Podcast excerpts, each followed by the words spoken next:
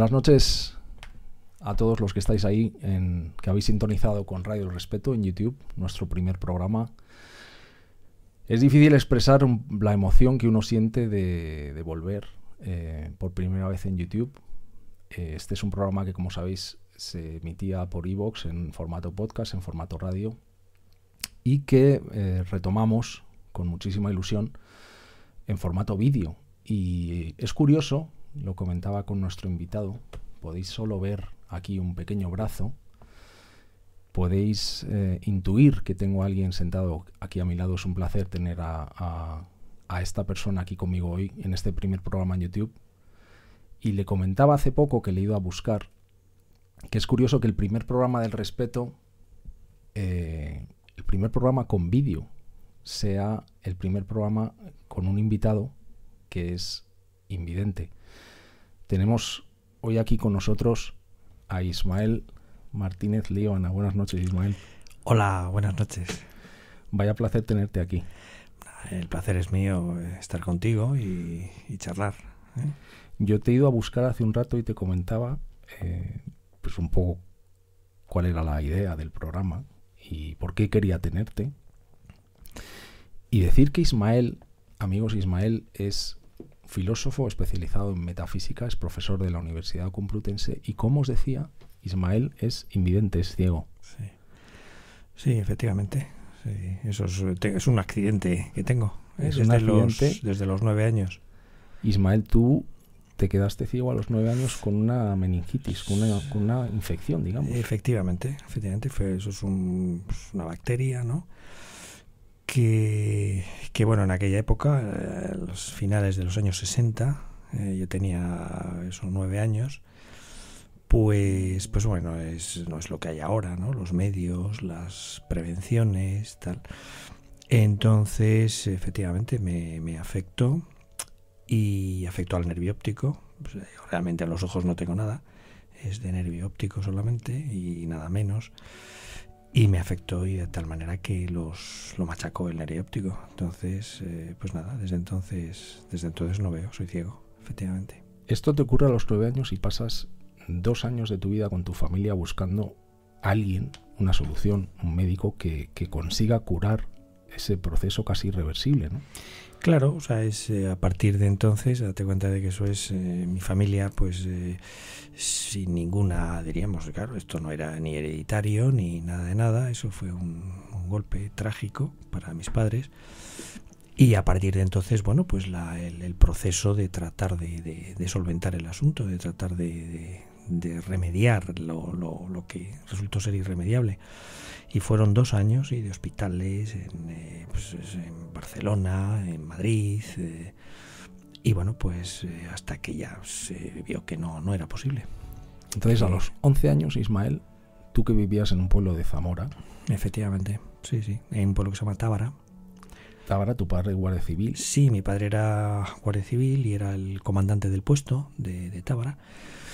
Y entonces fue allí, yo fue el, único, el, pueblo realmente que yo, que yo vi, que yo he visto. ¿eh? Eh, todos mis recuerdos visuales, eh, pues bueno, de construcciones humanas, de, de caras humanas, de, paisajes, paisajes fantásticos, de la Sierra de la Culebra, del. ¿Tú te acuerdas de todo aquello? Sí, claro, claro, claro. O sea, tú sabes cómo es el cielo, tú sabes cómo es Efectivamente, date cuenta de que los, eh, los recuerdos de lo que se plasma en los primeros años de la infancia, eso es lo que más se graba, eso es lo imborrable, ¿no? De ahí que podamos decir que la patria de uno es, no es un lugar, sino es, una, es un tiempo, ¿no? Entonces mi patria es aquella, ¿no? Aquellos nueve años. Y a los once años, Ismael, a ti te desapegan, digamos, de manera forzosa casi para eh, irte a Pontevedra a, una institución de la ONCE Claro, claro, para que tú pudieras cursar tus estudios. Claro. Tenemos que, tenemos que tener en cuenta que esto es, eh, son finales de los años 60, ¿no? No, no son los años 2020 en el que estamos, ¿no? Entonces, la educación de personas con discapacidad, personas discapacitadas, minusválidos, como se decía entonces, pues, pues está muy en mantillas, ¿no? Muy en mantillas por lo que respecta a lo que llamamos hoy en día la inclusión, la integración, ¿no? Entonces, bueno, pues lo que primaba eran los centros especializados, ¿no? Pues los sordos tenían los suyos, los eh, paralíticos cerebrales los suyos y las, los ciegos los suyos.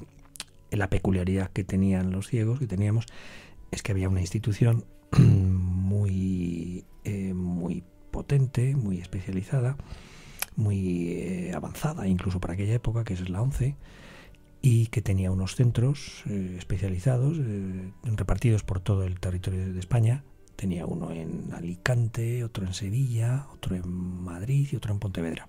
El de Madrid en aquella época se destinaba a las personas, a los niños que ya habían cumplido los 15 años o aquellos que iban a hacer el bachillerato.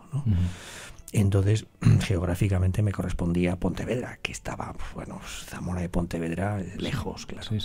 Entonces, pues ese fue uno de mis primeros choques con el principio de la realidad, ¿no? Eh, fuertes, ¿no? La separación de los padres para, para ir para allá. Eh, porque claro, no había otra manera. y tú te plantas en Pontevedra, en aquella institución de la ONCE, para cursar tus estudios y de primeras te cascas, perdóname la, la expresión, tres años de golpe, en uno. Sí, sí, sí, efectivamente. efectivamente. ¿Tú eras buen estudiante ya desde el inicio? Bueno, sí, yo en la escuela allí de Tábara sí que ya, en fin... Ya eh, despuntabas. Eh, sí, hombre, sí.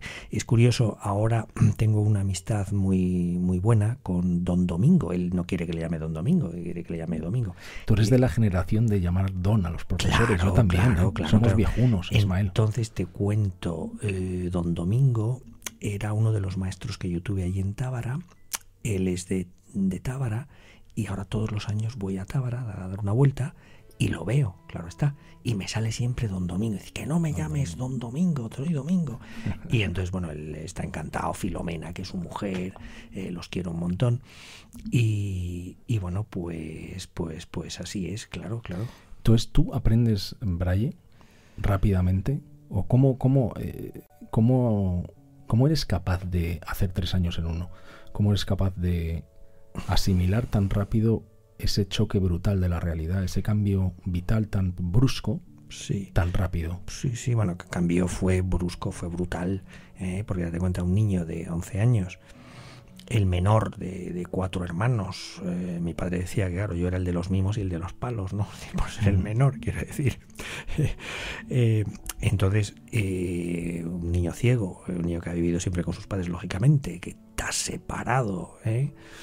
que tiene que estar conviviendo en un centro con otros niños, con otra gente, con otros eh, educadores, con otros profesores, etcétera, pues eso fue en principio un golpe duro, duro, duro, duro. Y bueno, pues yo creo que es un poquito, eh, bueno, pues me acuerdo que mi padre, cuando me dejó allí, fue de mis padres, dijo, mira, yo vengo eh, para los santos. Claro, me, dejó, me dejaron el, septiembre del año 69. Para los santos que los santos, exacto, la, festividad de los santos del 1 de, noviembre. Entonces yo vuelvo. Entonces, si tú quieres, no te va bien, pues cogemos y nos volvemos. O sea, te dieron el botón de, mi padre me lo dijo mi padre me lo dijo dice pues, vamos estás aquí pues eso dos meses y yo venimos en, noviembre para los santos y si quieres, pues nos volvemos. Y entonces, pues nada, vino en los santos y yo le dije que me quedaba. ¿Tú ya te quedas ahí? Sí. todo de corrillo. Sí. ¿El segundo año? No, otra cosa que me dijo mi padre, dice, bueno, de todos modos, hijo, no te preocupes, que estos son los 30 primeros años. Claro. que no lo olvidaré. Los 30. los 30 bueno, tu padre, tu padre siendo guardia civil imaginó que bueno, eso forja un poco también ese carácter. Sí, sí, yo creo que también yo he heredado mucho de mi madre, por supuesto, pero también de mi padre. Mi padre, pues, el espíritu de superación, de sacrificio, de voluntad, de método. De vamos a contar, vamos a contarle a la gente cómo te conozco y ahora retomamos esa historia. Tenemos este señor y yo no nos conocíamos hasta hace Sí, muy poco. Relativamente poco. tiempo, sí, sí. Y una persona, un respetable que ha estado aquí eh, en este programa, en el programa de radio, Mariano, Mariano Torrente, nos presenta y me dice, oye Pablo, que tengo un amigo invidente que corre como tú, que es un gran atleta y que si te apetecería guiarle en una de sus carreras. Bueno, claro, yo en ese momento eh, me entra como una especie de un ataque de pánico diciendo, ¿cómo voy a guiar yo a nadie si casi no me guío yo a mí mismo? pero luego hablaremos de eso, Ismael. Pero vamos a... Así es como te conozco yo. No, no, sí, sí. en, la luego te pregunto, en la media maratón, en la media maratón de abril del año pasado. Luego, luego lo vamos a contar. Pero quiero retomar la historia de tu bachillerato. Tú sacas unas notas increíbles, ya despuntas te haces el primer año 3 en 1, el segundo año 1 1, lo normal, y luego vuelves a hacer 2 en 1. Sí. sí, claro, date cuenta de que habían pasado dos años que yo había perdido, diríamos, eh, con médicos, con operaciones. Entonces, bueno, pues había que de alguna manera recuperar eh, ese tiempo perdido si yo era capaz de, de hacerlo, ¿no? Entonces, bueno, eso también hay que agradecérselo mucho a los profesores allí, precisamente de Pontevedra, ¿eh? que fueron los que vieron que era posible, ¿no? Sin ellos no habría sido posible, claro está. Entonces, bueno, me acuerdo de don Mariano, eh, de don Jaime, eh, de don Manuel, de nuevo don, en aquella época todos, eran don, efectivamente. Entonces, bueno, pues aquellas personas pues pusieron todo de su parte, ¿no? Para que para que yo pudiera recuperar ese tiempo. Y, decía que eras corredor, pero ahora tú en realidad, aparte de corredor, como profesión, eres filósofo, filósofo metafísico, y eso cuando surge, ya surge en aquel instituto de Pontevedra, ¿cómo, cómo te da por, por ser filósofo? Sí. sí, yo como te dije soy el menor de cuatro hermanos, ¿no? Entonces, eh, el, eh, el, segundo de ellos, se llama Evelio, pues los otros, bueno, uno hizo derecho y otro pues desde ciencias. Entonces tenía yo mucha relación con, con este segundo, con Evelio, que era, eh, le gustaba mucho la historia, ¿no? Él me saca siete años y bueno, pues a mí me gustó por eso mismo, por la influencia del mayor, de un hermano mayor, pues la historia, sobre todo la historia medieval, me gustaba mucho y tal. Y dije, bueno, pues a mí me gustaría hacer historia, una carrera y tal. En todo caso, humanidades, letras. ¿eh? Yo siempre tendía eso. Las matemáticas no se me daban mal, ¿eh? no, pero me, me resultaba más atrayente pues todo lo que tenía que ver con, pues, con la letra, ¿no? la literatura, eh, la escritura, me gustaba mucho también escribir, participaba en concursos en este, en este colegio de Pontevedra, concursos que ganaba. Y bueno, pero después ya cuando en el bachillerato, eso ya en Madrid, pues eh, claro, en el plan de estudios apareció la filosofía y dije, no hombre, este, esto es lo mío, esto es lo mío, esto es, tiene mucha más entidad, ¿no? Es decir, eh, mucho más fundamento. No digo que la historia no lo tenga, por supuesto que no. Lo que ocurre es que es la, historia es, por decirlo así, es más, es una ciencia más contingente, es la ciencia de lo contingente, de lo que acaece. Desde luego que hay un principio, un rector en todo el proceso histórico, que de eso podemos hablar. Pero la filosofía es la disciplina que tiende a lo necesario, a lo estable, a lo fundamental, a lo sólido y que por otra parte también puede hacer indagaciones acerca de todo, incluida la historia, ¿no? Plantearse qué es la historia, cuál es precisamente eh, su fundamento, qué es lo que mueve los hechos históricos. Entonces me interesaba más esas reflexiones de, de fondo, de profundidad, que bueno, pues que claro, están los hechos históricos que van acaeciendo, que se van sucediendo. Me gustaba un poco el logos que rige todo eso. Eso, claro, es filosofía. Tú sabes la percepción que tengo yo de la filosofía, Ismael. Em, me acuerdo del bachillerato cuando nos obligaban a estudiar filosofía, que era esa asignatura que, leíamos a Kant, leíamos a Platón, leíamos a Nietzsche, y el objetivo era eh, pasar el examen de selectividad y muchos Vemos que se nos ha caído un, póster por ahí detrás, eso quizás sea muy signo. Pero muchos nos quedábamos con, con muchos decían la filosofía, qué, rollo. Y la percepción que he tenido yo siempre en la filosofía es em, que sois los filósofos, sois entes curiosos, que al final os dedicáis a ser curiosos sobre absolutamente todo. Claro, es que date cuenta que la filosofía eh, a diferencia de, la ciencia, por ejemplo, eh, pues eh, se hace cuestiones, tiene dos rasgos fundamentales, resumidamente dichos, ¿no? por un lado, la profundidad, es decir, la ciencia que dice, bueno, pues este problema es un problema científico si lo podemos resolver. ¿Eh? y, si lo, y lo podemos resolver si es sometible a un método, al método experimental. Y si no, pues no es un problema, no puedo tratar de eso. Ahora la filosofía no se conforma con, con semejante cuestión. La filosofía dice, bueno, no te interesará a ti, pero sí interesa a la razón, sí interesa al ser humano. Entonces esa profundidad, esa radicalidad es una de las notas fundamentales de la filosofía. Eh, creo que comentábamos hace un poquito eh, aquello que, que a nadie le quita el hambre el saber que no va a poder comer. ¿eh? Por, sí, me comentabas antes. Te comenté eso, ¿no? No sé si lo dijo Ortega. Eso es, eso es una frase de Ortega en que es filosofía, es una obrita ¿eh? Eh, muy, bueno, muy interesante, incluso para gente que no es filósofa, gente que simplemente le, es una persona culta, que le interese estas cuestiones, pues yo le invito a que, a que la lea. ¿no? Entonces, claro, cuando Ortega compara ambas perspectivas, la científica y la filosófica, pues el científico dice, bueno, pues mira, usted hace también la, la metáfora de la zorra, ¿no? ante uvas altaneras, como él dice, ¿no? Eh, es decir, una zorra que se acerca a una parra y están las uvas muy altas y dice, va, están verdes. Eh, están verdes porque no puede alcanzarlas, ¿no?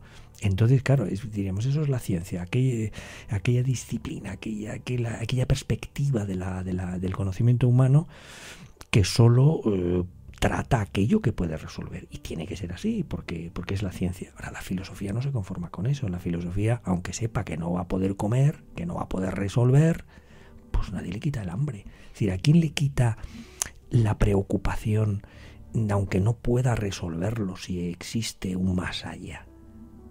Decir, bueno, pues eso no se puede resolver científicamente. Es la impresión que tengo escuchándote, Ismael, que en este mundo tan superficial que vivimos, en el que todo va tan rápido, que esas cuestiones se han dejado muy de lado. Es decir, te escucho y digo, bueno, me parece un poco como ciencia ficción. Y, bueno, esa es la razón por la que yo quería tenerte aquí, ¿no? Sí, date cuenta de que estas cuestiones, lo que trata la filosofía, que es lo que quería comentarte antes, esa primera, esa nota de profundidad, de radicalidad, después está la nota que tú decías, que se interesa por todo, claro, es la nota de universalidad. O sea, la filosofía se interesa por todo. Eh, a la filosofía le interesa todo, le interesa la ciencia, le interesa la tecnología, le interesa el lenguaje, le interesa lo bello, le interesa eh, el conocimiento, le interesa la sociedad, la política. Eh, es decir, es, la aspiración a lo universal. Mm, pero, eso, es muy ir a, contracorriente, ¿no? Claro, es ir, pero bueno, es ir a contracorriente porque, porque que la dinámica concreta eh, de, un, de una sociedad como en la que estamos, o tal vez con la que estamos siempre, pues nos obliga, nos lleva por otros derroteros, por otros, eh, porque todo esto requiere tiempo, requiere pausa, requiere calma, requiere respeto, respeto a la cosa que vamos a analizar. ¿Tú crees que hay un interés porque se vaya muy rápido, porque no prestemos atención a nada, por que vivamos en esa esquizofrenia total. Claro, yo pienso que eh, hay interés por, por, lo inmediato, por resolver las cuestiones más urgentes, eh, por no apostar a largo plazo, eh, por tratar de triunfar ya. Y si no es ya, pues no me, no me va, cambio a otra cosa que me lo dé. Entonces no hay pausa, no hay calma, no hay tranquilidad. Y las cosas importantes requieren pausa. Yo retomando tu, tiempo. Retomando tu historia, Ismael, eh, dándome pie con que requiere tiempo, me imagino que tú cuando te vas a Pontevedra, cuando te enfrentas a todos aquellos avatares, mm, digamos, a, esas, a esos obstáculos muchísimo más altos de los que cualquier chico de 11 años se, podía enfrentar, y luego tú decides mm, estudiar filosofía, empezar una carrera, yendo muy a contracorriente, decides postularte como profesor titular en la universidad, decides hacer ese examen. Y tú eres el primer profesor titular en España invidente. Sí, sí, sí. Eh, ¿Cómo, se hace eso? Eh, bueno, mm, yo creo que es eh, dos cosas. Primero, vocación. Es decir, hay, hay tres yo creo tres cosas que, que, de alguna manera determinan el destino de una persona. ¿no? Primero la vocación. eh, claro, la vocación que tiene que estar también tener en cuenta eh, la aptitud, eh, la aptitud de la persona. Con P. Con P, la aptitud con P. Es decir, la capacidad que tenga la persona, ¿no? segundo, la circunstancia en la que estás. Tienes que tener en cuenta, bueno, dónde, dónde te quieres desarrollar, dónde te quieres... Y después es un poco el azar, ¿no? La suerte, la, la fortuna, diríamos. Pero entonces lo fundamental es lo primero, es la vocación unida a la aptitud. Entonces yo creo que ese conjugo se daba en mí esas dos características y, bueno, pues eh, esta vocación de, las cuestiones últimas, de la reflexión, del pensamiento, del desarrollar eh, la vida interior. Yo creo que también tengo ese carácter de, eh, pausa, de, interiorización y bueno, relacionándolo con la sociedad actual, es decir, Ortega habla, otra vez Ortega, en un artículo que tiene que llama, se llama ensimismamiento y alteración, ¿no? Entonces la alteración es el alter. El alter lo otro. Entonces hoy en día estamos permanentemente volcados al alter, estamos alterados, eh, alienados, alienus es el otro. Y el ensimismamiento lo dejamos de lado, ¿no? Esa vida interior que de San Agustín en las confesiones decía, no li foras ire, interredi in interiore homine habitat veritas. Es decir, no quieras ir fuera, no li fueras ir, interredi, vuelve a ti. En tu interior habita la verdad. Bueno, pues eh, esto no es ni, mire usted, ni de místicos, ni de, ni de monjes, ni de nada. Eso es de humanos. Entonces eso pero, se ha, pero eso escuchándote, imagino que los que estén ahí viéndonos pensarán algunos ojalá no, porque si están aquí sintonizando y pues, nos están escuchando es que tienen un poco de curiosidad por las cosas. Pero escuchándote tú eres un rara avis absoluto. En una sociedad como la de hoy, mm, este tipo de discursos no se oyen. Bueno, pero es decir, yo creo que no se oyen porque porque nos bueno, pues no se os da voz, se oyen sí, por quizá porque no se nos dé voz o porque no nos hagamos oír o porque quizá seamos nosotros también unos irresponsables y no no lo no lo difundamos, no eh, como como es en el caso en el caso presente, pero que, que es esencial, que yo creo que esto no es contar nada que nadie nadie no conozca. Yo creo que a todo el mundo que se le diga que no solo es una persona que, tenga que consumir. Claro está que la vida es muy difícil y es muy dura. Claro está que, es muy difícil sacar una familia adelante. Pues claro que sí. Y que tenemos que, luchar y que trabajar. Eh, a, lo mejor no, no aguantar a jefes y a jefas que, que nos van muy mal y que nos maltratan en el trabajo. Pero lo que no tenemos que perder de vista nunca es que no somos unidimensionales, Pablo que no solo tenemos la dimensión de ser eh, unos engranajes en un sistema productivo. Eso cuando se habla en las empresas de recursos humanos, ¿qué, recursos humanos ni qué narices? Tú no eres un recurso. Es decir, tú eres un fin en ti mismo y que tienes que, la empresa también tiene que tenerte a ti como fin en sí mismo, como tú también respeto a la empresa, ¿no? Pero tú eres algo más que un engranaje, una cadena, un eslabón en esa cadena del sistema productivo. Tú eres aspiración al conocimiento, aspiración a lo bello, tú eres aspiración pues a lo bueno, eh, eh, aspiración a, pues a, esas otras dimensiones, es mucho más que, que, un elemento productivo. Pero vuelvo a lo mismo, es como, yo creo que es difícil luchar contra un sistema que está montado, digamos, para, para entrar en, ese, en esa dinámica, en esa rueda, y que nos centremos solo en esa dimensión. Creo que requiere de, de pausa, requiere de reflexión el parar y decir, bueno, vamos a ver, yo tengo otras dimensiones que son las de las, de, las que tú estás hablando, que están ahí, pero quizás las hemos ignorado, las hemos abandonado, las hemos dejado de lado. Y nos hemos convertido, como bien decías tú, en seres unidimensionales, pero hay otros aspectos que son fundamentales. Tengo la sensación de que esta sociedad tan tecnificada, tan datos, números, ciencia, ha dejado de lado las humanidades. Mira, yo cuando... Eh, abandonando un poco así, perdona Ismael, abandonando, cuando uno abandona la humanidad, que es lo que nos caracteriza, es lo que nos distingue de un perro. Claro, eh, el otro día, bueno, eh, y esto lo suelo decir a menudo, ¿no? Con un amigo con el que también compartimos momentos agradabilísimos en carrera, mi amigo Paco, pues él tiene dos chicos adolescentes, y yo les digo, le digo siempre, mira Paco, yo creo que eh, un chaval eh, que se está formando, se está educando, independientemente de que vaya a ser mecánico en un concesionario de coches o que vaya a ser médico en un gran centro clínico, etcétera, yo creo que hay como algunas cosas que no, deben, no, deben, no se deben perder de vista en, la, formación. Que primero es el, interés por la lectura. El interés por la lectura. La lectura sí que eh, abre esa perspectiva al autoconocimiento y al conocimiento del otro, una lectura reflexiva. Después el, respeto a la naturaleza. A la montaña. Estás tocando temas a la montaña, de hueso, a, a, un río, a un paraje, etcétera. Después el deporte, que no lo olvidemos. El deporte es fundamental para el equilibrio de la persona y también después el, disfrute del arte. Y ahí también pondría de manera mm, preeminente la música. ¿eh?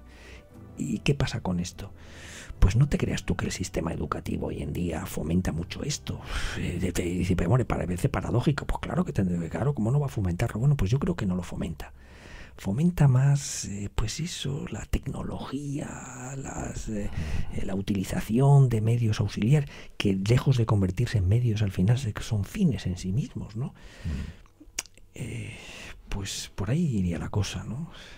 Sabes que tenemos un, referente, esto viene de, mm, bueno, nuestro, nuestro querido amigo Iker Jiménez ha retomado la figura de Félix prominentemente, Félix Rodríguez de la Fuente que tenía un mensaje que, mm, en mi opinión, sigue muchísimo más vigente que nunca sobre lo que comentabas tú, la naturaleza, el estar en contacto con... Eran, yo recuerdo una foto de Félix em, Ismael en el estadio de Sevilla con 40.000 o 50.000 niños, con un mensaje, con un lenguaje, y, y que era hablado mucho de esto, un lenguaje que era un lenguaje adulto, si lo, si lo analizas a día de hoy, pero que llegaba. Y, yo creo que llegaba porque estaba tocando todos esos palos de los que tú hablabas. El deporte, la naturaleza, el estar abierto a otras cosas. Ahora en un mundo tecnificado donde los niños están conectados a sus iPads, a sus... A sus eh, todo esto se deja de lado, pero fíjate, yo tengo muchísima fe en el que si hay alguien que nos está escuchando hoy, pues eh, a lo mejor se replantea eh, este tipo de cosas y dice, oye, pues, pues voy a salir un poco más la vertiente del deporte. Comentábamos que yo te conocí a ti corriendo. Sí, sí, sí, sí, Yo quiero enseñar, no sé si la tenemos por aquí, yo creo que sí, porque la hemos preparado, una imagen tuya. Eh, vamos a ver si la puede ver la gente. Estamos viendo, Ismael, la imagen de la media maratón de Madrid cruzando la meta. Qué bueno. Tú, evidentemente, eres el de negro. sí.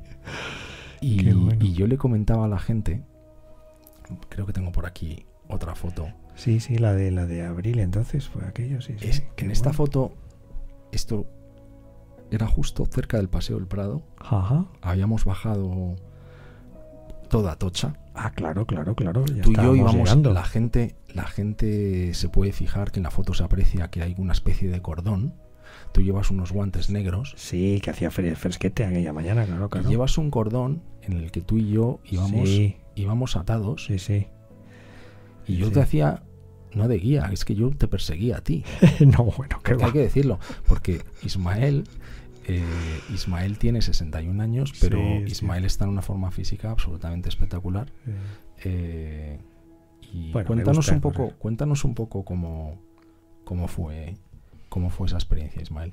Porque para mí, he de decirte, yo he hecho muchísimas carreras en mi vida. Sí jamás he disfrutado tanto como aquel día, te lo digo de corazón. Fui con un miedo terrible. Bueno, todo esto bien viene, ya sabes que lo organizó de alguna manera Mariano, nuestro como un amigo Mariano, que, fue quien lo Mariano le tenemos por aquí sentado, está, ahí detrás que ha querido venir. Entonces Mariano os, os, os, implicó a toda la tropa ¿eh? y vinisteis, eh, estaba Juan Jesús, estaba estabas tú, estaba Agustín, ¿no? Sí, sí, sí, sí. Y, ostras, ¿cómo se llamaba el otro? ¿Jorge? No lo recuerdo. No recuerdo. Antonio. bueno, nos lo dirá. Entonces, bueno, pues iba yo rodeado de cuatro o cinco de vosotros allí y bueno, pues para mí fue también una experiencia fundamental. Claro, nosotros para correr eh, tenemos que ir unidos, como también para, para andar si no conocemos el, terreno. Entonces, eh, si para andar vamos en paralelo pues con que simplemente tomemos el, el, brazo ¿eh? el codo el antebrazo el brazo de la persona que nos con la que vamos pues es suficiente lo tocamos y ya sabemos si va a subir o bajar. Pero claro para correr no podemos ir eh, cogiendo el brazo porque hay que moverlo hay que en fin eh, a las velocidades que vamos. Entonces nos valemos de una cuerda llamamos cordino que es una especie de cordón umbilical que nos une a los dos, a corredor ciego y a, y a guía y eso nos permite pues mantenernos a una cierta distancia. Lo voy a mostrar aquí otra vez. Claro. Pero eh, no tanta que, que, que, no estemos alejados. Entonces, bueno, pues la, el guía pues lo que nos hace es decirnos, oye, pues curva a la izquierda, entonces 90 grados, eh, vamos a subir, tal, vamos a bajar, eh, acércate más que vamos a adelantar o que nos Yo era la primera vez que lo hacía. Claro, no, no, pero lo hicisteis fenomenal. Y de hecho, yo empecé, mm, yo creo que fue la segunda mitad de la carrera, porque primero, evidentemente, Mariano, y, Mariano y Juan Jesús. y yo estuve un poco aprendiendo. Sí, después tú ya lo cogiste. Pero yo quiero invitar a la gente a que piense en una cosa. Y es, cuando alguien anda un poco rápido, en, una recta, en cualquier calle, que cierre los ojos y que luego se imagine lo que es correr. Sí, bueno. Porque es que luego la gente pensará, bueno, es que ¿a qué velocidad iba? ¿Es este señor? Sí, eh, bueno. no bajamos de las dos horas casi de milagro. Exacto. No, bueno, que o sea, que se va rápido. No, no, no, se vamos corriendo, demonio, vamos corriendo. Y eso porque era media maratón. Si es, si es, si es 10 kilómetros, vamos a cinco y pico y vamos corriendo. ¿Cuántas personas éramos? Muchísimas, muchísimas. O sea, íbamos. Sí, la media maratón de Madrid es una de las más concurridas. Para que ¿eh? la gente lo entienda, íbamos haciendo una especie de cono en el que formábamos, me voy a acercar al micro porque si no se me oye, formábamos una especie de cono que protegía, digamos, eh, tu figura y vamos diciendo a la gente. Pues yo iba ahí, vamos, como el, rey allí, vamos, rodeado de mi séquito. Íbamos formando una especie de cobertura, claro, porque hay baches, hay alcantarillas, hay botellas. Claro, hay irregularidades que hay que ir salvándolas. Todas esas irregularidades, desde los 11 años, yo creo que te has estado preparando para ellas. Pero claro, luego plasmarlo en una media maratón, en una carrera, eh, hay que tener valor. Bueno, eh, eh, Pablo, pero es como todo en la vida, ¿no? Es decir, yo creo que es lo que hablábamos antes, tiene que haber motivación. Si a mí me importara un comino lo de correr, pues ¿qué iba a hacer yo eso? Ni hablar.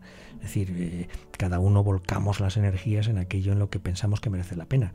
Para mí el deporte, y concretamente las carreras, porque es algo que, que está muy al alcance, además requiere nada, nada de material, pues para mí es fundamental. Entonces, eh, no tiene realmente gran dificultad y tú lo viste que era la primera vez. méritos tampoco. Eh, bueno pero que era la vez y hombre pues, pues hay que estar eh, en forma hay que entrenar para después ponerse. Es que todo lo normalizas pero este señor que tengo aquí a mi lado de las veintipico asignaturas de su carrera de filosofía sacó no sé si casi 20 matrículas de honor. Sí bueno sobresalientes y un notable Luego fue el primer profesor en España que sacó la titularidad, siendo ciego, compitiendo con personas sí, claro. con todas las capacidades. Sí, sí, sí, sí. O sea, todo lo que te propones, decías eh, que una carrera te parece fácil, pero bueno, igual te has estado preparando durante todos estos años para la carrera que es la vida, ¿no? Claro, eh, eh, yo creo que eso lo hacemos todos los días, ¿no, Pablo? Cuando nos levantamos, estamos preparándonos, estamos entrenándonos para todo, ¿no? Para el deporte, para la relación social, para nuestro trabajo, para nuestra vida, para nuestros amigos, ¿eh? Y en esa vida pues hay de todo, como tú bien sabes. Hay logros, hay aciertos, hay fracasos, hay errores. Y, pero es la vida misma. ¿eh? Voy a preparar algo porque la gente dirá, bueno, una carrera guiado, atado, es fácil. Pero yo quiero que la gente vea otra cosa. Sí. Vamos a ver si lo tengo por aquí. Voy a parar esto. Eh, voy a intentar mostrar un vídeo que tengo por aquí preparado que yo creo que tú no sabes ni que lo tengo. Ajá. Fíjate. Que, a ver, ¿con qué nos vas a sorprender? Vamos a ver si podemos ver esto. Espero que sea confesable, Pablo. Te estoy viendo, porque claro, Ismael nos ha puesto los cascos. Sí, pero estoy oyendo, ¿eh? Con una especie de arnés. Exacto. Ah, bueno, esto es lo del paracaídas. Lo del paracaídas, lo cuentas ah, así. Vale, vale. fue una experiencia estupenda, ¿eh? ¿Cómo decides hacer esta Pues mira, eh, esto fue a través de la ONCE, precisamente hace, hace unos años, que no sé si una empresa belga o, francesa, no recuerdo muy bien, con implantación aquí en España, pues quería hacer una experiencia de lanzamiento de paracaídas de, de, personas ciegas, ¿no? Entonces, bueno, pues yo me ofrecí, dije, oye, pues allí voy. Claro, me ofrecí porque era una de las cosas que quería hacer Pablo. O sea, desde hace muchísimos años. Estamos ahora eh, observando una especie de avioneta blanca en la que tú ah, bueno, vas sí. con un monitor, claro, te coge de la mano, te guía hacia, hacia la entrada de esa, eh, de esa furgoneta, iba a decir, de esa avioneta Correcto, blanca. claro, tienes que subir en la avioneta. Vas con tu arnés, todavía no, no tienes el casco y te están guiando. He cambiado la música porque ya sabes que YouTube nos, restringe, entonces tenemos que utilizar otro tipo de música. Perfecto, y aquí te hemos sentado ya absolutamente atado. Claro, claro. Vas atado eh, en tándem, que se llama. Eso es, y después él venía, eh, que era, era, es búlgaro el, monitor este. Claro, la avioneta tiene que subir a 4.000 metros. Sí. Y ahí ya pues... Oye, se te veía feliz, ahí ya te vemos con las gafas, se nos está enseñando la altitud. Ajá y él te va mostrando como bueno, yo creo tienes que... colocar el cuello de cierta manera, ¿no? Exacto, exacto. O sea, ahora que se ve ahí, ¿qué es, qué es lo que estás Pues estás, estás todavía dentro de la avioneta con unas gafas protectoras y él te está enseñando cómo girar, sí. como Exacto. echar para atrás el cuello. Pero ahí la profesión iba por dentro, ¿eh, macho? O sea, uf, ¿Estabas profesión. nervioso? Porque claro, luego tú... Claro, date cuenta. No, bueno, ahí te digo una cosa. Ahí íbamos varios, también iban otros compañeros ciegos y con, con las correspondientes parejas y entonces dijeron, ¿quién quiere ser el primero? Dije, yo. Pero ¿sabes por qué? Para quitármelo de encima. Mira, ahora se abre la puerta. No por valiente, ni mucho menos. Se abre, se abre el, la puerta de la avioneta y estás colgando claro, literalmente claro, claro, claro. vacío. Cuéntanoslo, con el cuello echado para atrás. Correcto, porque así me lo, me y lo aquí, había dicho. Ismael, a Y punto, cuando dijo el tío, eh, saltamos, pues venga, estás, saltamos. estás en el aire, Ismael, cuéntanoslo.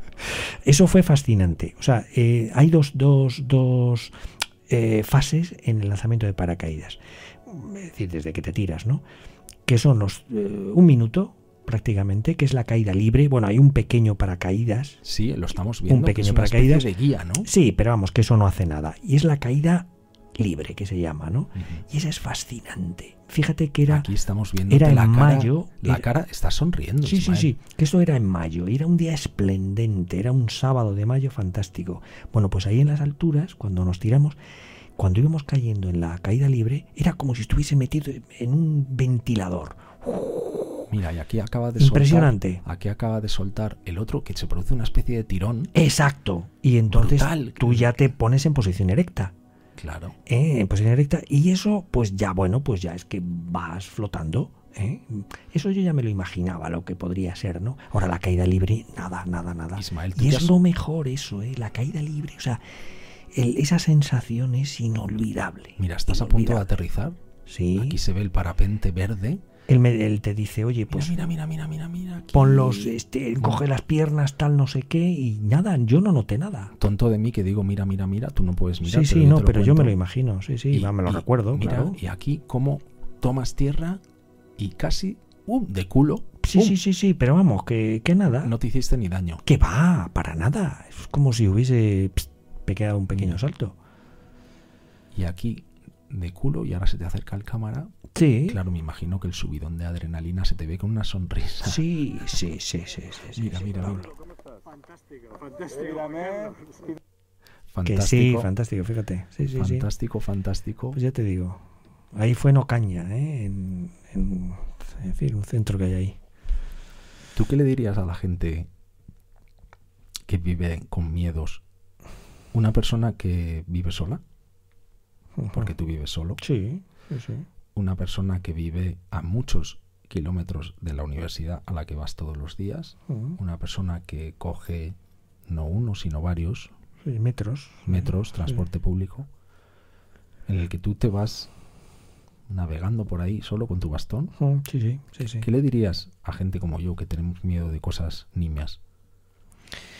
Bueno, yo creo que cada persona es un mundo, ¿eh, Pablo? Es decir, eh, cada persona, claro, eh, pues tiene sus peculiaridades, eh, sus anhelos, sus temores, sus... Entonces, hombre, yo, yo con carácter general, y esto es una generalidad, ¿no? Pues yo lo que le diría es que el mayor problema somos nosotros mismos, ¿no? Es decir, el mayor problema que tenemos que resolver contra, contra quien tenemos que luchar ante todo es contra nosotros mismos. O sea, todo está en la cabeza, de alguna manera, Pablo, creo yo. Eh, no está tanto en, el exterior, no está tanto en tener que coger un metro, en tener que saltar en un paracaídas, en tener que coger un cordino e ir atado a ti para correr o a Mariano. No, ese es el problema. El problema está en ti. Es decir, en que tú te eches para atrás, en que te, te que eso te eh, pienses que va a ser eso, eh, vayas a tener temores, que vayas a tener eh, no, es decir, yo creo que, hombre, siendo un poco sensatos, ¿verdad? Yo creo que se puede hacer razonablemente todo o muchas cosas.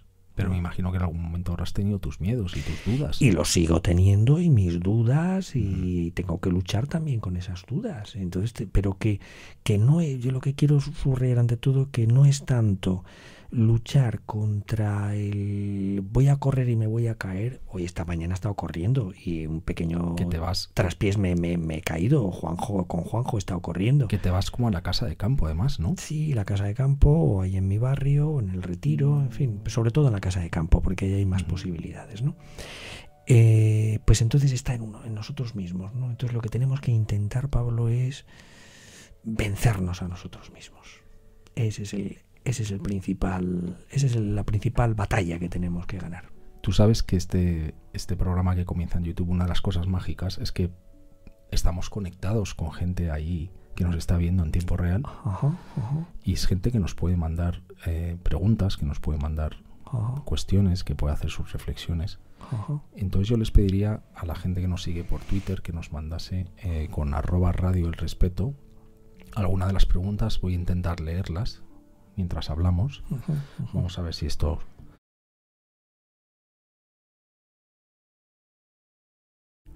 Vamos a ver si nos arranca.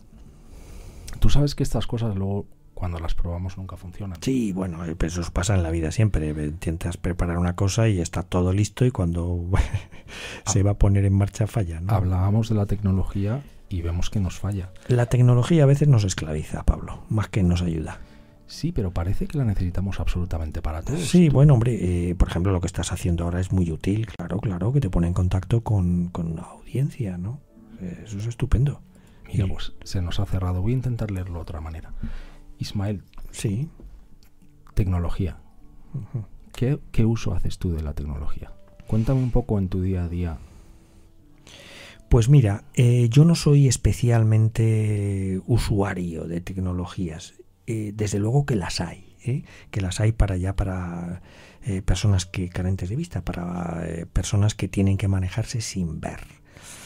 Hay teléfonos, mmm, hay tablets, hay ordenadores, hay, hay de todo. Uh -huh. Porque ya está la síntesis de voz, eh, que es Así. lo que nosotros, pues eso, cualquier teléfono de estos, pues lo, lo, lo tienes, ¿no? Pero fíjate, yo sigo teniendo el te un teléfono antiguo. ¿Por qué? Pues porque prácticamente el teléfono no lo uso. Es que no quiero usar el teléfono nada más que para, por, para cuestiones muy, muy concretas, para hacer llamadas y que me hagan llamadas. Uh -huh. Entonces, la tecnología fundamental que yo hago es la del trabajo, es la del ordenador. ¿Eh? Yo ahí tengo una síntesis. Un reconocimiento de voz. Eso es un reconocimiento de voz que me permite acceder a, a archivos, a ficheros, a mi documentación, a artículos, a bibliografía, que es eh, fundamentalmente en lo que consiste mi trabajo desde ese punto de vista, acceder a información y a bibliografía. Y esa es fundamentalmente la tecnología que yo uso, Pablo. Me comentabas antes que estábamos cenando algo antes de empezar. Te preguntaba, oye, ¿los exámenes ¿Cómo los haces? Sí, sí. Bueno, eh, los exámenes, bueno, pues mm, normalmente pues se siguen haciendo pues eh, a mano, ¿no? A bolígrafo y tal. Porque si se hiciesen eh, mediante soportes eh, eso, electrónicos, digitales, pues hombre, pues nada, se podría yo directamente en el ordenador, pues corregirlos y tal, que es lo que hago con los que llamados trabajos, ¿no? No, pues ellos, los alumnos, los hacen en su bolígrafo y tal. Y luego van y te los leen. Exacto. Entonces yo les ofrezco la posibilidad, como alguien me los va a tener que leer, sea el ayudante, sea el becario, sea quien sea, pues digo, bueno, si me los tiene que leer el becario o el ayudante, pues que sea el alumno si quiere. Entonces, si el alumno quiere venir a leerme el examen, pues viene a leerme lo que es la mayoría. ¿eh? ¿Y cuántos? Porque yo te preguntaba antes, ¿cuántos realmente van a leer el examen y cuántos Pues seguramente será aquellos que, que hayan hecho mejor el sí, examen. bueno, sí, la verdad es que yo creo que sí, ¿eh? que mm, influye mucho la, mm, la, lo que ellos piensen de cómo hayan hecho ellos la, el ejercicio, ¿no?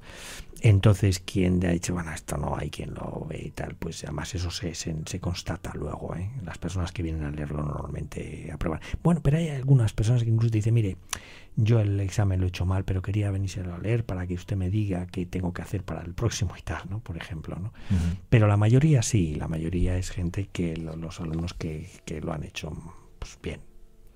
Yo te escuchaba, Ismael, la conversación que tenemos y sí, he intentado leer mucho definiciones de la filosofía. Uh -huh.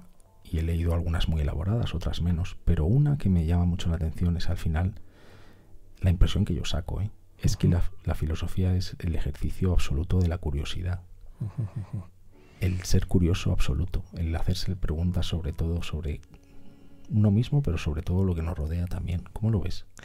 Pues muy acertado lo que dices, ¿no?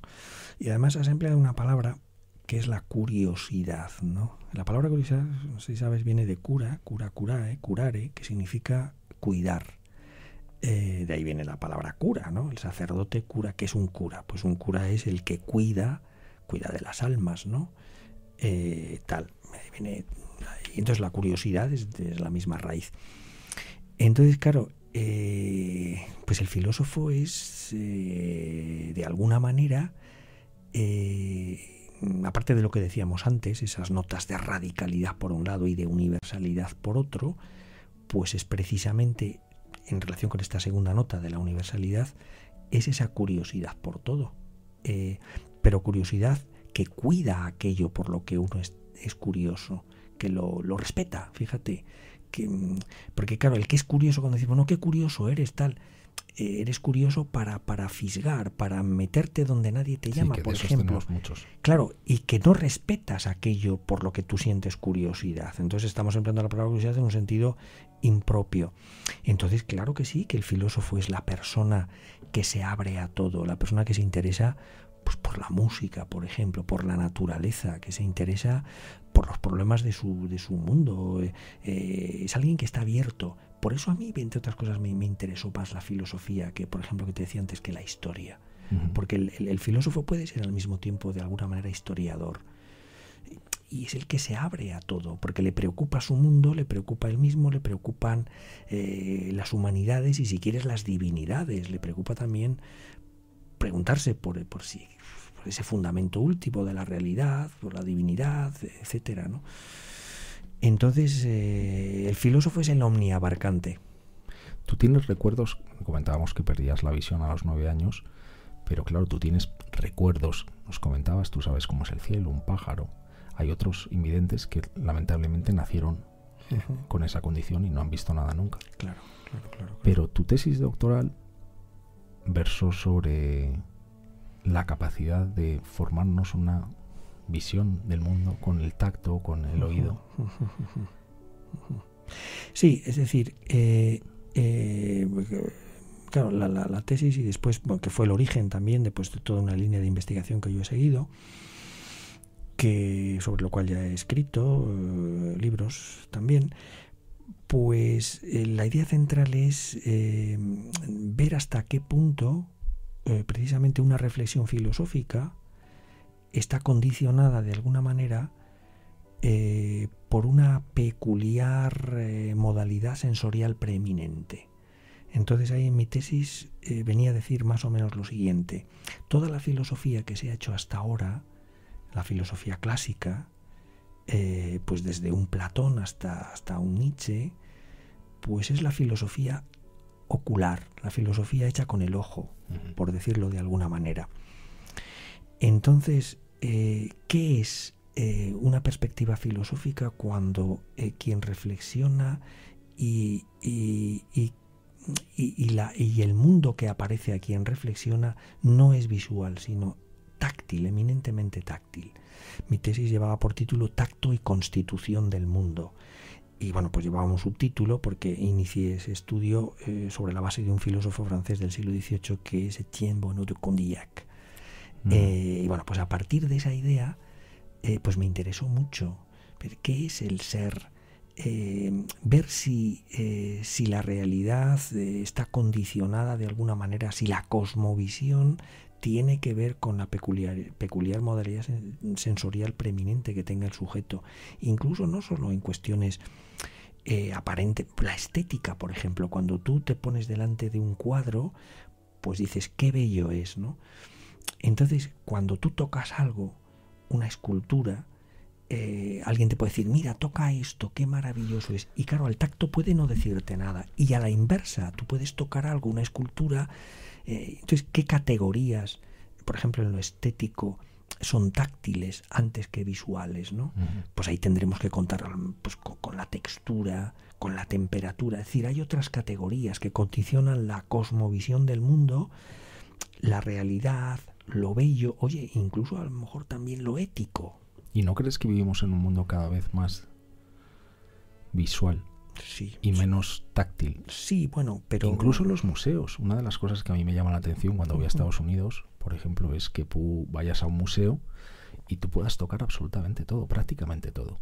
Aquí no toques. No, no, no, se puede, no se puede, no, no, no. Pero incluso con las personas, Ismael, yo creo que nos tocamos cada vez menos. Bueno, y pues digo en el sentido bonito de la palabra. Exactamente, ese es un, ese es una mengua, eh, porque la, la, eh, la persona requiere el contacto con el prójimo, el prójimo tiene que ser el cercano y tiene que haber una, la comunicación es también el encuentro personal a, tú a tú. Pero claro, date cuenta de que ahora eso no se produce, no solamente porque de alguna manera está eh, está estigmatizado, sino también por el hecho de que, bueno, pues la globalización nos hace que tengamos contactos con personas que no hemos, no solamente casi, bueno, visto sí, pero tocado, que están allende las fronteras, allende los, los mares, y no digo que eso no esté bien, pero que nos falta ese contacto, ese trato, ese cercano, porque que el ser humano es así, es esa afectividad eh, estrecha, eh, eh, determinada de, un contacto directo, claro. Y si no fomentamos eso, si no desarrollamos eso, si lo estigmatizamos, si lo, lo castigamos, pues estamos haciendo las cosas mal, sinceramente. ¿Qué percepción tienes tú? Porque tú estás conectadísimo a la realidad, aunque, aunque percibas menos que otros. Eh, seguro que tienes otros sentidos como, como el tacto, como el oído, muchísimo más desarrollado que yo, por ejemplo, pero tú que estás conectado con alumnos jóvenes, sabes que las redes sociales hoy lo gobiernan prácticamente todo, en que lo visual es lo que manda. Sí. Como filósofo, como curioso mm, profundo, ¿qué, qué opinión tienes tú de este mundo dominado por las redes, por el aparentar más que por el ser o... Sí, sí, sí, sí, sí, sí. Yo creo que es el aparentar, tú has dicho mucho ahí. Eh, pues eh, planteado así mi perspectiva es negativa. ¿eh? quiero decir, todo esto mm, no es ni bueno ni malo en sí. Es decir, date cuenta de que hace unos años, un tiempo, se decía algo similar con la televisión. Bueno, ¿qué pasa con la televisión? La televisión es buena, mala. pues yo, yo, creo que es neutra. Es decir, depende del uso que hagamos de, de ese medio. Eh, lo mismo que de la radio, depende del... Y las redes sociales igual, las redes sociales nos pueden poner en contacto, nos pueden poner en comunicación, nos pueden hacer descubrir personas, eh, conocimientos, eh, intereses. Ahora, si las redes sociales nos dedicamos a, escribir tonterías, a, a, a, perder el tiempo, a tener unas relaciones superficiales, pues hombre, claro, es, como quien, quien está charlando en un bar diciendo tonterías a los cercanos. Bueno, pues aquí se dice a la distancia. Yo tengo la, el teléfono abierto porque pensaba mostrar los mensajes de la gente. Voy a intentar leyendo, ir leyendo alguno mientras nos comentabas uno. Sí. Eh, nos decía Enteos. Enteos es un, seguidor del programa. Fíjate el nombre, Enteos. Sí, sí, ya lo creo. Enteos me dice, al preguntarnos sobre la tecnología, recupero esta cita que esas casualidades que no existen hace encuentre por la red.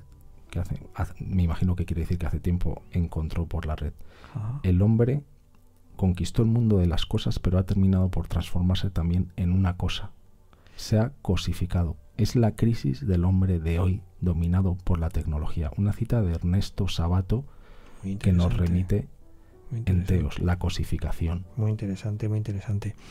Claro, la cosificación, la objetivación, Eh, y eso por el hecho de, que, que, la tecnología, eh, eh, lejos de ser lo que debe ser, es un medio, un esclavo nuestro para que nos atienda, nos, nos ayude, a todo eso, pues a veces se convierte en nuestro amo, nuestro, en nuestro Señor. Y nosotros estamos, eh, pues perdemos nuestra entidad, nuestra esencia, nos cosificamos, nos hacemos. Y, y, lo peor que puede ser es que cosifiquemos nosotros en las relaciones a la otra persona, es decir, que no la consideremos como un fin en sí mismo, como, como lo que debe ser un ser humano.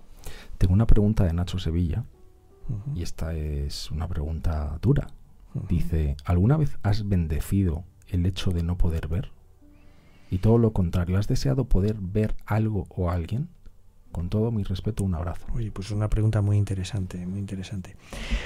Bueno, vamos a ver. Eh, no, bendecir no, eh, porque bueno, el ojo está hecho para ver, ¿no? Y, y, claro, pues, pues eso es una mengua. El ser ciego es una discapacidad, ¿no? Mm. Eh, eso no cabe ninguna duda. ¿eh? Eh, entonces, no, otra cosa es que eso pueda condicionar a una persona de tal manera que la anule, ¿no? no, pero no cabe ninguna duda de que yo sí querido volver a, ver, es decir, recuperar la vista, ¿no? Porque el ojo está hecho para ver y el ser humano está hecho para contemplar también las cosas eh, visualmente. Y hombre, pues sí, sí, me habría gustado haber visto, por ejemplo, a mi novia, que mi novia ya murió hace muchos años, la mujer la que más quise. Eh, sí, me habría gustado verla, yo se lo decía muchas veces. Ella me decía que no tenía ninguna importancia. Y, y eso fundamentalmente. Y después, bueno, pues algunos paisajes naturales. ¿eh? Eh, cuando voy a la montaña, me gusta mucho la montaña y disfruto mucho de la montaña. Y entonces en eh, ciertas perspectivas que me están describiendo, que pido que se me describan visualmente, qué es lo que se ve, pues sí me gustaría a mí haberlas visto directamente. Yo vuelvo a recalcarlo, Ismael, para mí fue la experiencia aquella corriendo contigo, atados, en la que yo fui tus ojos por casi dos horas de carrera. Sí, sí. Para mí fue un regalo eh, auténtico y me sentí muy orgulloso de haber podido mm, pues guiarte y, desde luego es una experiencia que me encantaría volver a repetir. pasamos muy bien. nos dice Diego, Diego Marañón, nos pregunta, ¿qué sentido ayuda más a Ismael en su día a día? Como filósofo y en ausencia de la vista, ¿de cuál se sirve habitualmente para analizar y comprender todo lo que le rodea? Bueno, para analizar y comprender es la cabeza, ¿no? Es decir, es la reflexión, es la, es la razón que, ahí tenemos todos, eh, seamos ciegos, sordos o, no. Eh, entonces, para analizar, para comprender la realidad y tratar de también de disfrutar de esa realidad y tratar de, de, eliminar todos los, los, problemas y los males que pueda haber y que le puedan afectar, pues es, es, es la razón, ¿no? Es la capacidad racional que tenemos. Nos dice la gente, nos dice Pili, Pili Palma nos dice que transmites calma. Bueno, sí, yo soy persona tranquila. ¿eh? creo que, que, es fundamental. Yo creo que los lo relacionamos, Pablo, con lo que estábamos comentando antes también. Eh, esta sociedad que es de, prisas, de superficialidades, de, excesiva visualización en el sentido negativo de la palabra, de excesiva tecnología, pues creo que tenemos que darnos tiempo para, para disfrutar, resolver y lo importante, ¿no? Y lo importante somos nosotros mismos. Cuando te describen un cuadro, Ismael nos pregunta Gus, eh, ¿Te imaginas volúmenes, texturas? ¿Cómo lo imaginas? Porque tú, claro, tú, tú llegaste a ver muchos cuadros. Sí, sí, sí, no. Yo decía, además pido al Museo del Prado, por ejemplo, eh, voy, mm, no digo a menudo, pero sí con cierta frecuencia y siempre pido pues mm, que dediquemos la visita pues al, a, mm, algún pintor o algún cuadro en especial no pues los Goya eh, eh, las Meninas fue el último que por enésima vez eh, he ido. Cuando dices que pides, ¿a qué te refieres? Bueno, pues que le digo a alguien que, oye, mm, que no pase mucho tiempo en ir a ir a la ir al museo para que volvamos a disfrutar de, del cuadro, ¿no? A mí me encantaría que si nos, nos estuviera escuchando Javier Sierra, gran escritor. Sí, Sí. te llevas un día al Museo del Prado. Pues nada, sería para mí un, un- un honor y un placer, por supuesto. Entonces sí, entonces decir, eh, voy a menudo y pido que, claro, y me, lo- me los escriben. Sí, sí, sí. Podemos pasar ahí a lo mejor una hora para un cuadro, claro está. También pides eh, libros a la ONCE. Sí, sí, sí. Bueno, eh, eh, los dos eh, medios de que las personas ciegas nos valemos para mm, acceder a la información, claro está, como a la vida en general, pues es el oído y es el tacto. Entonces, eh, yo fundamentalmente, en cuanto al acce- acceso a la bibliografía, libros, artículos, etcétera, me gusta el braille. ¿eh? porque es el contacto más directo, más inmediato. Por supuesto, audio de audiolibros, libros hay muchísimos en la ONCE y en otros en otras entidades, ¿no? ¿Eh? Eh, mucha producción. Me interesa sobre todo el braille eh, por esa inmediatez, porque ahí yo puedo reflexionar más tranquilamente, no está la, la mediación de una voz, que la voz puede haberlo leído estupendamente, pero siempre no deja de ser una mediación. Entonces, claro, para todo eso la ONCE es la, la entidad encargada, ¿no? Entonces yo se los pido a la ONCE y la ONCE efectivamente cumple razonablemente en tiempo muy breve. He seleccionado, vamos a ir terminando esta charla, Ismael, ha sido un lujo tenerte aquí. Eh, yo quiero que la gente se quede con ganas. Hemos hecho nuestro primer programa, nos están viendo por una cámara que tenemos aquí delante. Ajá, ajá. Ah, se nos ha caído el póster, no nos han funcionado las redes, pero bueno, esto forma parte del directo, ¿no? Claro, hombre. De los avatares, de hacer pues un programa. claro. sí. Y, yo quería quedarme, eh, he buscado algunas citas, siempre acababa los programas de radio con una cita, y estaba buscando citas sobre la filosofía y he seleccionado tres que quería leerte. Una dice, la filosofía es una necesidad. Toda sociedad que quiere ser culta y construir su vida de forma razonable debe recurrir a ella. Es de Adela Cortina. Sí, bueno, además es, un, es una eh, prestigiosa escritora y, filósofa ética. Eh, no cabe duda, claro, claro, claro que sí, es una necesidad, no es un lujo, ni eh, no es un complemento, no es un añadido, sino que es una necesidad con toda la carga que tiene esa palabra. Es decir, es algo inevitable. Pero eso es muy ir a contracorriente, Ismael. es ir a contracorriente, pero es que yo creo Eso que yo, yo creo que los los, eh, los humanistas, los filósofos, los literatos tenemos que decir las cosas que Para eso, para eso te hemos traído. claro, es decir, Para eso he subido el volumen eh, del micrófono para que lo digas más alto todavía. Claro, es decir, nosotros no estamos aquí para contentar a nadie y para decir que todos somos magníficos, estupendos, que va, todo lo contrario, es decir, es para si hay que ir a contracorriente, pues hay que ir a contracorriente. ¿Sabes? Es nuestra responsabilidad. ¿Sabes lo que dice la próxima frase? Sí. Marina Garcés dice, la filosofía incumbe a todos. Exacto, exacto. No es nada si se aísla. Claro. No está encerrada en sus obras ni encapsulada en la oferta académica, como, como tú aquí, Claro, no. ni en el conjunto de profesiones que supuestamente se ocupan de ella. Es una práctica de vida. Claro, Yo he leído esto y ha sido como un puñetazo. claro, claro. Porque te ven aquí, Ismael, como Sí. el profesor, el filósofo, No, metafísico. No, no, no, no, no. Pero date cuenta que filósofos somos todos. Porque O deberíamos. Claro, o deberíamos. Porque tú decías antes, bueno, pues eh, comentábamos la- lo que se da en la filosofía en los planes de estudio. Hombre, pues sí, la gente pues ahora estudia a Aristóteles, a Platón, a Kant, etcétera. Hombre, quizá es que los planes de estudio están mal hechos.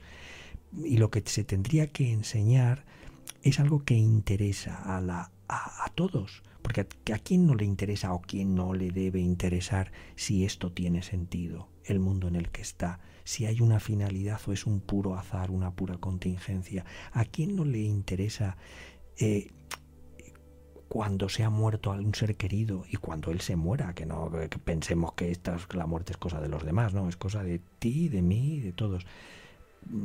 ¿Qué pasa? ¿Se acaba ahí todo o no? Eh, ¿Qué es lo bello?